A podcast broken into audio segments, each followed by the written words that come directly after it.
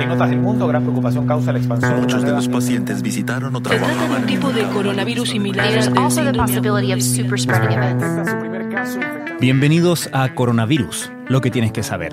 La versión podcast del newsletter de cada noche de La Tercera. Una producción de Crónica Estéreo. Es viernes 14 de agosto. El 28 de julio, siete comunas de la región metropolitana fueron desconfinadas. Colina, La Reina, Las Condes, Lobarnechea, Tiltil, Vitacura y Ñuñoa.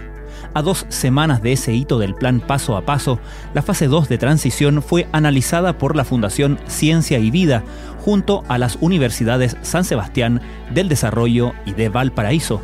La mayor conclusión es que la epidemia, a nivel nacional, se encuentra nuevamente en expansión.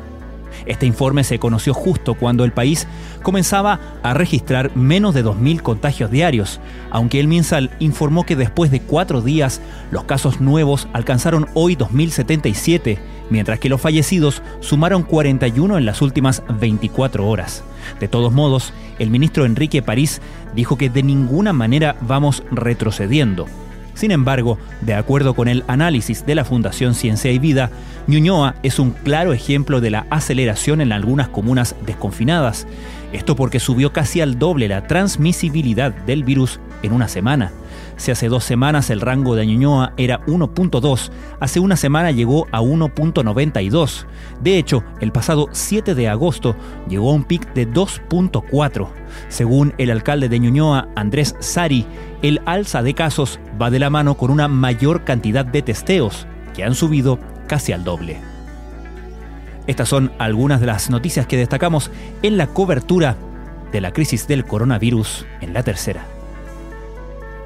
El informe de la Fundación Ciencia y Vida al analizar el efecto de la fase de transición en las comunas desconfinadas en la región metropolitana señala que si se mantiene el rango preocupante hay que considerar un cambio. El foco que más preocupa es Ñuñoa.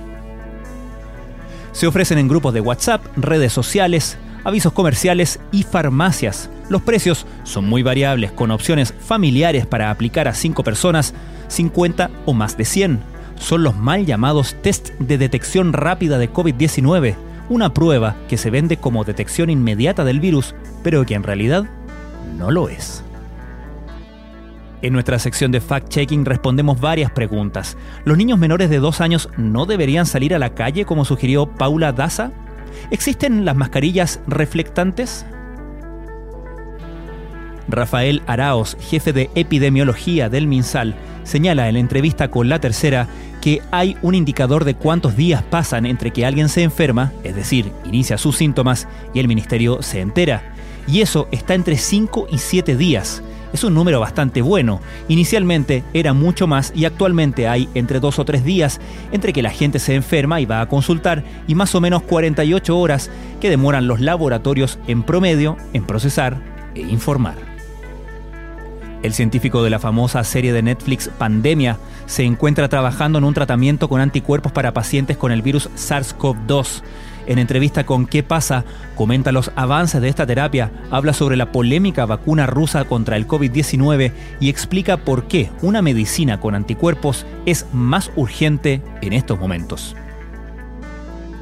El presidente argentino prolongó la cuarentena hasta el 30 de agosto y aseguró que el problema ya no es el área metropolitana de Buenos Aires, sino que se ha diseminado en todo el país.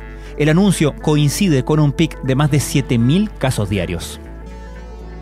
Ojo a los fumadores. El jueves en Galicia comenzó a regir la prohibición de fumar en calles y terrazas de bares si no se respetan las medidas de distanciamiento social mientras que otras regiones españolas estudian implementar la inédita medida para controlar la propagación del virus. Esto fue Coronavirus, lo que tienes que saber, la versión podcast del newsletter de cada noche de La Tercera.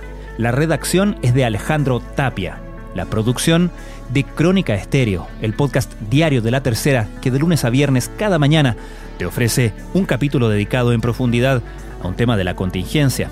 Soy Francisco Aravena, que tengan muy buenas noches.